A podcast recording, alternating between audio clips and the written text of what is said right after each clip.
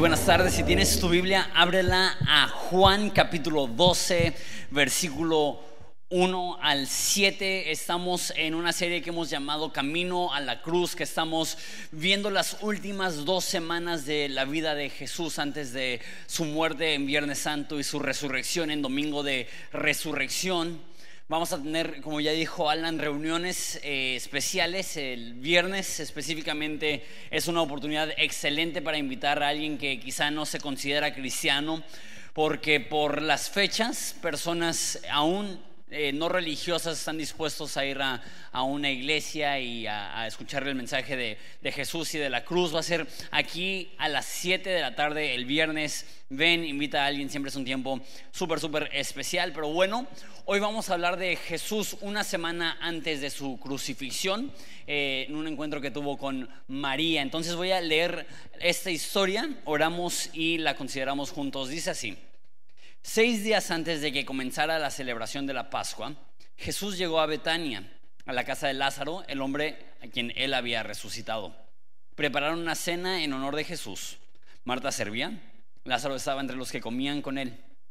Entonces María tomó un frasco de casi medio litro de un costoso perfume preparado con esencia de nardo.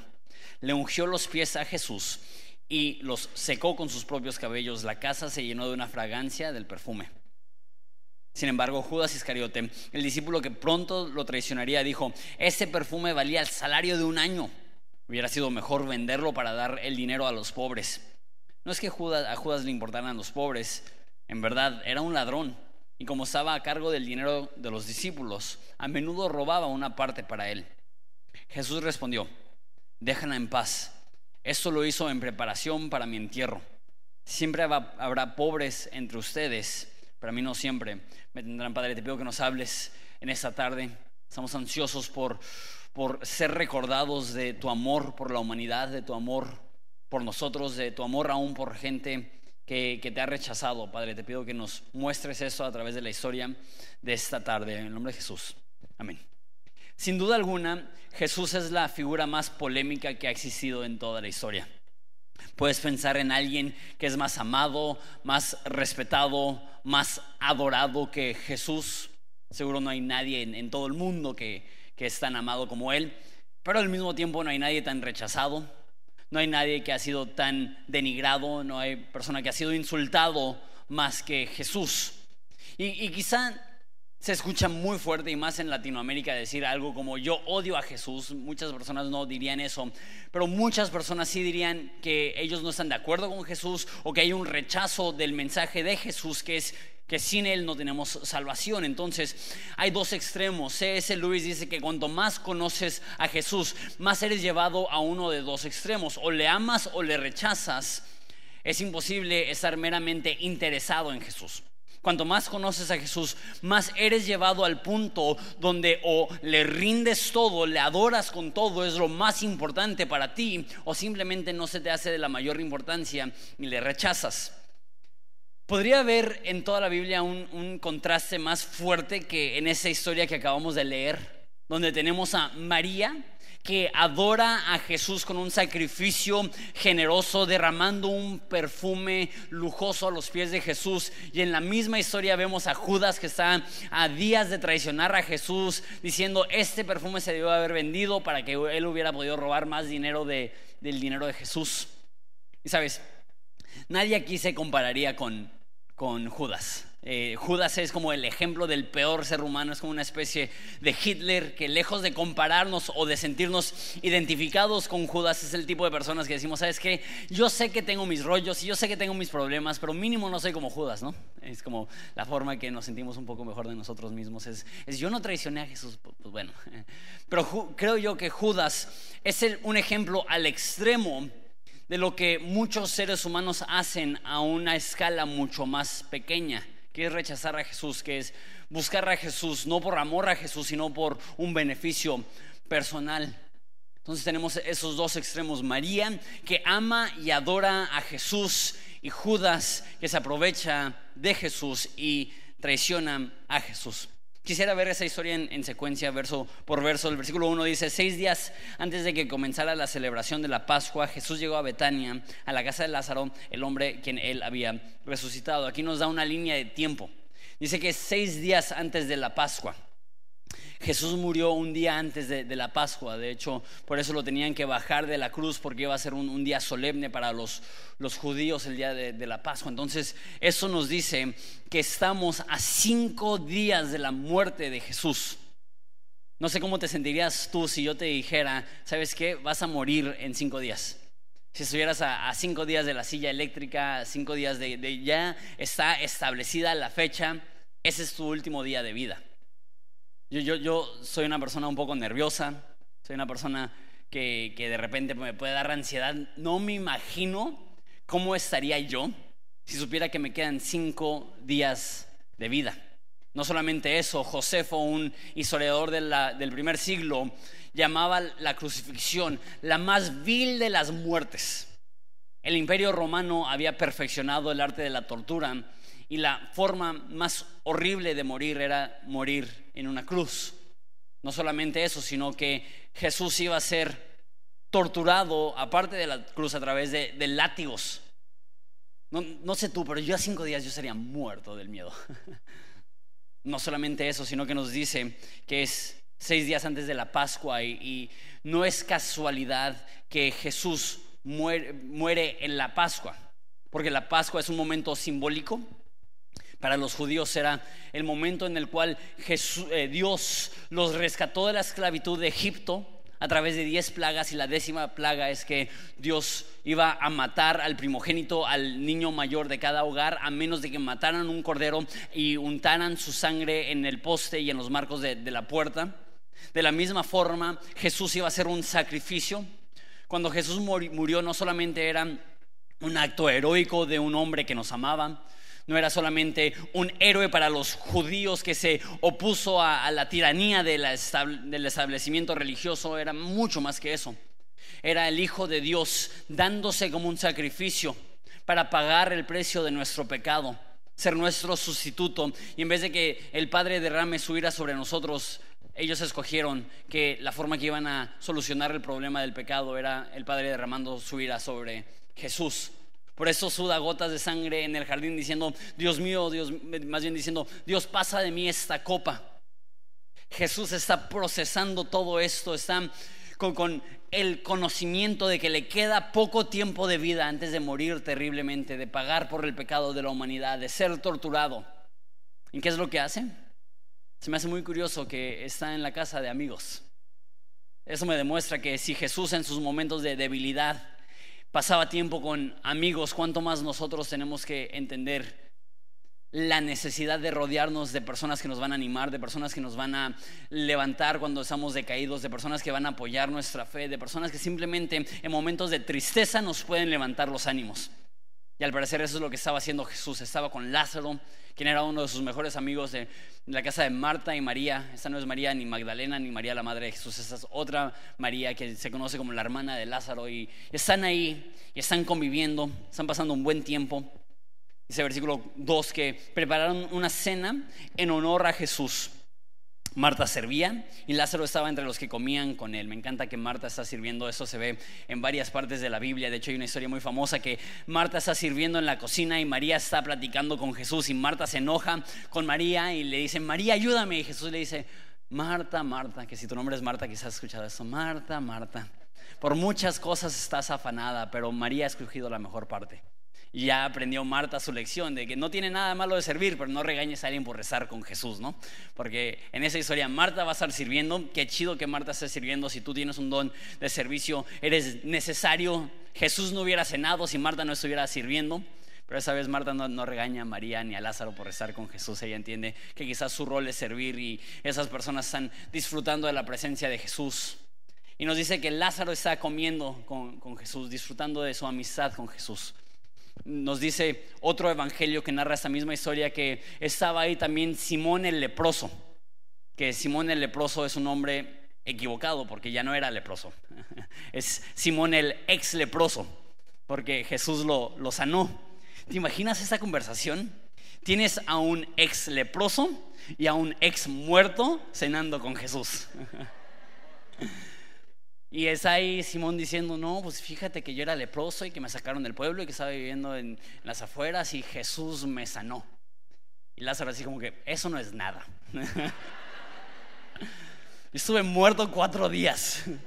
No sé si tienes un amigo que en cualquier fiesta que dices algo siempre quiere como que superar tu historia, pues Lázaro tiene la, la, mejor historia. No importa qué digas, él siempre puede decir, eso no es nada, yo estuve muerto cuatro días y Jesús me resucitó. Entonces, intenta tener esa imagen en, tu mente. Jesús a punto de morir con toda la ansiedad y estrés que eso podría llevarte a tener, disfrutando de, un casi prácticamente último momento de serenidad. Esa es una de las últimas veces que va a ver a sus amigos. Es quizá una de las últimas veces que, va a cenar sin estar pensando, hoy es el día que me van a entregar, porque el último momento de serenidad será la última cena, pero después de la última cena cuando lo entregan. Entonces, quizá ese es el momento de mayor paz que Jesús tendrá antes de su muerte. Está disfrutando, está cenando, está conversando. Y es en ese contexto que llega María en versículo 3. Entonces María tomó un frasco con casi medio litro de un costoso perfume preparado con esencia de nardo y le ungió, los pies a Jesús y los secó con sus propios cabellos. La casa se llenó de la fragancia del perfume. Hay varias cosas aquí que tengo que explicar que no son familiares en nuestro contexto mexicano en el, en el siglo XXI. Eh, el perfume que dice que es de esencia de nardo era súper caro, de hecho, si ves a, a, Judas en unos versículos, dice que eso se pudo haber vendido por el salario de un año y se pudo haber usado para, los pobres. Entonces, ese perfume vale el salario de un año de un trabajador de construcción quizá. En México, a una persona de construcción se le paga 400 pesos al día. Eso, órale, no, pues me voy a dedicar a la construcción. Este, se le paga 400 pesos al día. Eso significa que en un año eh, serían 100 mil pesos. Entonces vamos a decir que aproximadamente este perfume vale 100 mil pesos. No sé tú, yo soy el tipo de personas que para ese tipo de cosas, shampoo, desodorante, eh, loción, no me gusta gastar más de 30 pesos. no, no, no me imagino. Y, y dices, se te nota, Jonathan. Bueno, este, no, no, es lo mío, ahí no es donde, donde me gusta usar mi, dinero. Quizá tú sí eres de, un buen perfume o algo así. Pero 100 mil pesos un perfume, eso sí está exagerado. De hecho, me metí y en el internet más o menos el perfume más costoso que existe hoy en día es ese precio. Entonces todavía existe ese nivel de lujo en el perfume. Y la razón que era tan costoso es que imagínate, tenían que traerlo de una, extraían ese perfume de una flor que únicamente crece en los Himalayas. Entonces imagínate en el primer siglo importar ese perfume desde las Himalayas, no, pues con razón costaba tanto. Y aparte era un concentrado, que usabas unas cuantas gotas y lo mezclabas con agua o con alguna otra cosa y te ponías ese perfume y con medio litro de ese perfume se suponía que te iba a durar toda la vida y hasta más, ¿no? Para tus hijos. Y ella decide en un momento derramar sobre Jesús medio litro de este perfume increíblemente costoso. Una vez más, esto hubiera sido un lujo. Eso hubiera sido el tipo de cosas que ella se pudo haber untado unas gotitas atrás de las orejas y ido al mercado y todos hubieran dicho, está usando un nardo puro, qué fresa, ¿no? Es como que e, e, era cuestión de estatus, era cuestión de lujo, era cuestión de opulencia y en un segundo ella prefiere derramar todo ese perfume sobre los pies de Jesús que ella poder disfrutar de ese estatus el resto de su vida. ¿Qué, sacrificio tan generoso. Qué acto de amor tan profundo. Jesús va a decir en un momento que ella lo estaba preparando para su muerte. Eso me lleva a pensar, quizá al untar, al derramar este perfume sobre los pies de Jesús, se remojaron sus sandalias, su, ropa, sus vestidos, de tal forma que lo que Jesús estaba oliendo en, la vía dolorosa era nardo puro. Que Jesús colgando en el madero, al, expirar y al, y al entregar su espíritu, lo último que respiró fue este perfume que María había derramado sobre sus pies. Le dice, María me está preparando para mi muerte. Qué acto de amor tan profundo el derramar ese perfume tan costoso, tan apreciado, tan lujoso sobre los pies de Jesús. Pero no, no se detiene ahí, nos dice que después de ungir sus pies con este perfume, dice que los secó con sus propios cabellos. Y otra cosa que se tiene que explicar acerca de esa cultura es que a diferencia de nuestra cultura, las mujeres se cubrían la cabeza. Eh, y, era muy raro y muy mal visto que una mujer se descubriera la cabeza en público. Ahora, aún peor que descubrirte la cabeza en público era soltarte el pelo en, público. Era en ese entonces algo muy vulnerable, muy expuesto, muy íntimo y la única persona con la cual una mujer se podía soltar el cabello era con su esposo. Porque era así de, íntimo, de, vulnerable, de, salir de tu zona de, confort como, como una mujer hebrea del primer siglo. ¿Y qué es lo que hace ella? Se descubre la cabeza, se suelta el pelo y empieza a secar los pies de Jesús. Aparte, la, Biblia nos dice, hablando un poco de la cultura de ese entonces, que la gloria de la mujer es su cabello. Que, que, para una mujer del primer siglo, lo más hermoso, hoy en día mujeres tienen, no sé, van al gym y hacen squats o, o, están buscando la parte más hermosa de su cuerpo. Para ellas en ese entonces no había duda, lo más hermoso del cuerpo humano es el cabello. Entonces ella toma lo más hermoso para ella y empieza a secar los pies de Jesús. Ahora hay otra cosa que está pasando acá como dentro de la cultura judía y eso es que lo más vil y lo más feo del cuerpo humano para un judío del primer siglo son los pies. Imagínate, no, no había la, la cultura de, higiene que hay hoy en día. Las personas se bañaban quizá una vez cada dos semanas, cada tres semanas, unas cuantas veces al mes. Dices, no, pues yo también, pues con razón hay varias sillas vacías junto a ti. Este,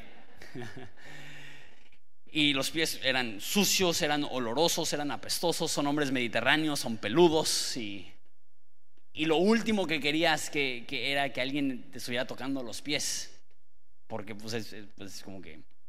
Pero había algo que se hacía, que era que tomabas al esclavo más bajo, más pobre, más insignificante, y le ponías a ellos a lavar los pies de, de tus visitas.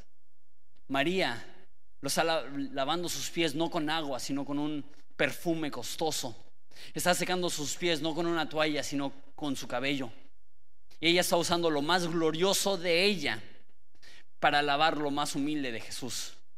Y eso me demuestra que la actitud de María es lo más humilde de ti es digno de lo más hermoso que tengo yo. Lo más bajo de ti, literalmente y metafóricamente, es digno de lo más alto y lo más grande y lo más importante que tengo yo. Y dice que la casa se llenó de ese perfume. Se llenó, dice, de la fragancia. Eso me hace pensar de repente, hay perfumes que en exceso huelen muy fuerte, pero al parecer ese perfume, aunque fue medio litro, llena la casa, llena eh, quizá toda la cuadra con este aroma tan hermoso y todos están disfrutando del sacrificio de María. Eso me demuestra que cuando nosotros amamos a Jesús y servimos a Jesús, las demás personas notan eso. Es un aroma agradable a todos los que nos rodean. Pero quiero pintar esta imagen en tu mente. Están cenando. Jesús está disfrutando los últimos momentos de serenidad. Llega María, unta sus pies, em, se postra delante de Jesús, empieza a secar sus pies y el perfume con su cabello. Qué momento tan hermoso. Qué acto tan increíble, qué, intimidad. Y es en este contexto, de este momento tan hermoso, que Judas, que me molesta tanto, arruina el momento. Mira lo que hace Judas. Versículo 4 dice, sin embargo, Judas Iscariote, el discípulo que pronto lo traicionaría, dijo, ese perfume valía el salario de un año Hubiera sido mejor venderlo para dar el dinero a los pobres. No es que Judas le importaran los pobres, en verdad era un ladrón. Como estaba a cargo del dinero de los discípulos, a menudo robaba una parte para él. Odio esto. Imagínate, eres Jesús, te están preparando para tu muerte. Estás intentando disfrutar uno de los últimos momentos de calma con tus amigos y llega Judas y empieza a reclamarle a la persona que te está honrando el hecho que te esté honrando con algo tan lujoso. ¿Qué me demuestra esto? Siempre que nosotros hacemos algo por Jesús, gente va a criticar. Y cuanto más generoso seas con Jesús, más la gente va a criticar, eh, más va a criticar. Pero no te apures, la gente que critica ese tipo de actos son las personas como Judas. Y Judas llega y arruina el momento diciendo, ¿cómo se le ocurre dar ese sacrificio? Dice, eso se puede haber vendido por el salario de un año y se puede haber dado a los pobres. Pero aquí nos dice, no es que se preocupaba por los pobres, sino que era un ladrón. Él se dedicaba a quitarle dinero a Jesús. Y una vez más, eh, creo que nadie se siente identificado con Judas. Creo que nadie ve eso y dice, oh, sí me parezco un poco. Pero Judas es la expresión a su máximo nivel de lo que algunas personas pueden llegar a hacer, que es rechazar a Jesús, que es buscar aprovecharse de Jesús. Y me imagino que Judas no empezó en este nivel. Me imagino que Judas de repente dijo, ¿sabes qué? Voy a agarrar 50 pesos, solamente es para unos tacos, lo repongo al rato. Y se le fue el avión y no, no, no, no lo regresó y se le hizo fácil. Luego, no, pues sabes qué? solamente necesito 200 pesos para sacarme del apuro y sabes que nada más necesito 5 mil pesos para pagar esta deuda, pero luego lo repongo y de repente se lo hizo fácil.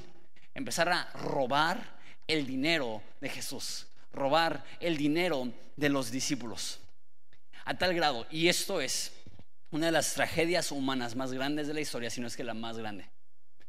Que Judas, pese sacrificio de María, que valía el salario de un año, en otras traducciones dice específicamente 300 denarios. Un denario era el salario de un día. Valía 300 denarios, ya con fines de semana es el salario de un año. Eh, él dice, eso se pudo haber vendido por 300 denarios y Judas entregó a Jesús por 30 pedazos de plata, que es el equivalente a 100 denarios que Judas pagó, que a Judas le pagaron por Jesús una tercera parte de lo que valía ese perfume.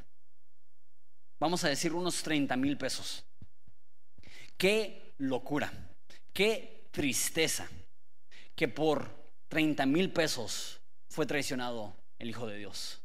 Y, no te vayas tan lejos, o sea, independientemente de que sea Jesús el Hijo de Dios, ¿A qué lugar tiene que llegar? ¿Qué lugar tan oscuro tiene que llegar el corazón humano para decir, ¿sabes qué? Mátalo, solo dame 30 mil pesos, sea quien sea.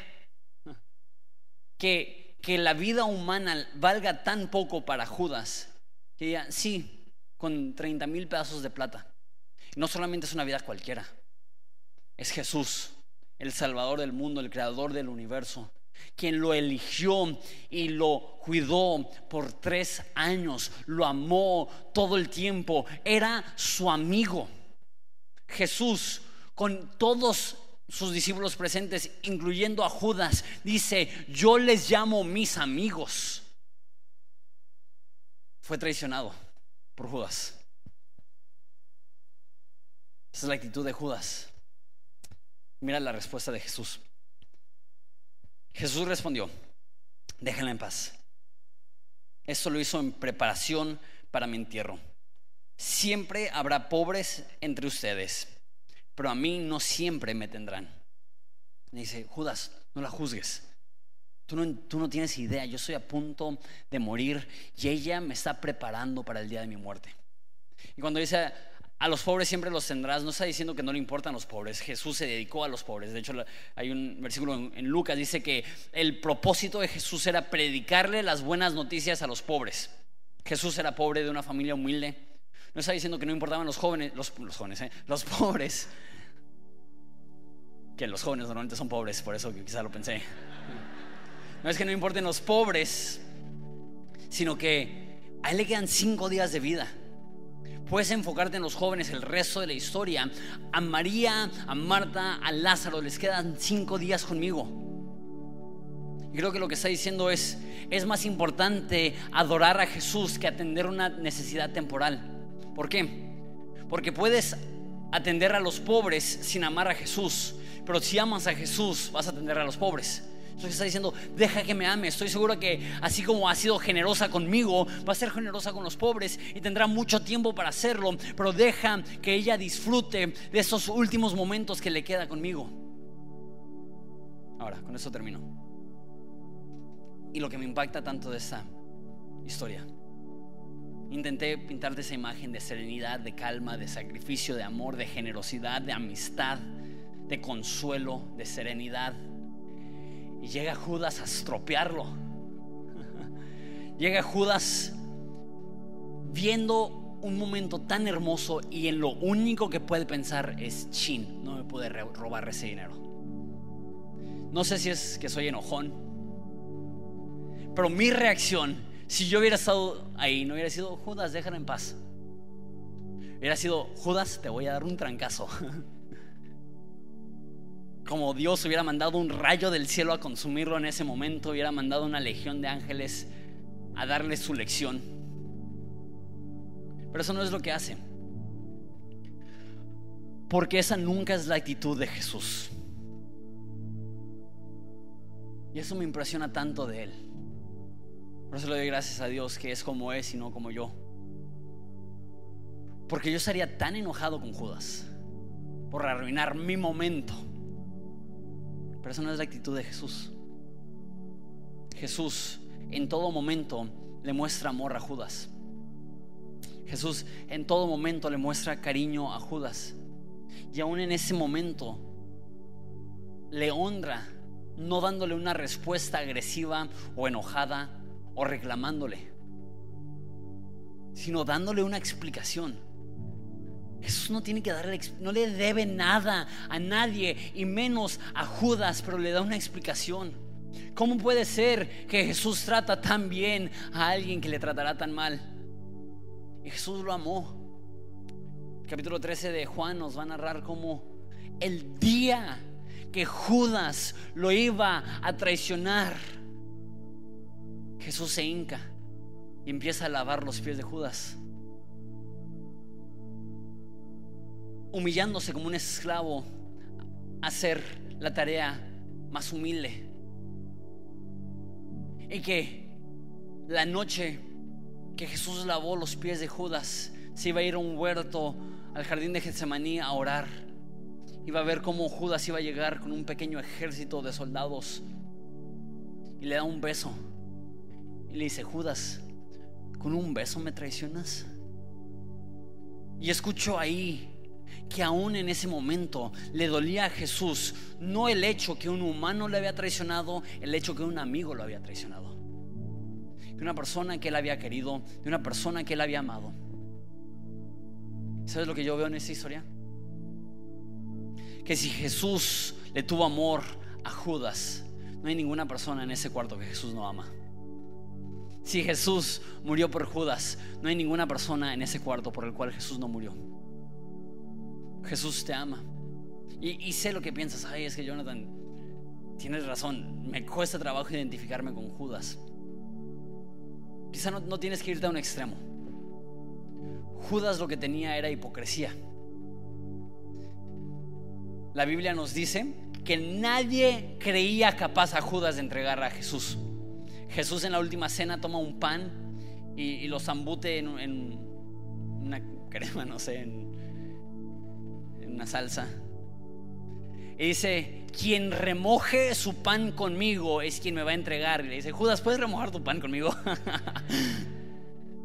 me imagino así Judas como que, hey, no tienen que saberlo ellos quien remoje su pan conmigo será quien me va a traicionar. Judas, ¿puedes remojar tu pan conmigo? Y le ve a los ojos y le dice, lo que vas a hacer, hazlo pronto. Y sale Judas. ¿Y sabes qué es lo que pensaban los otros discípulos? Va a ir a comprar comida. Aunque Jesús ya les había dicho, Judas me va a traicionar y lo va a hacer ahorita, los discípulos dicen como que, nah. Jesús, Judas. A Pedro lo creo capaz, pero Judas. Nadie lo creía capaz. ¿Por qué? Porque era un ladrón.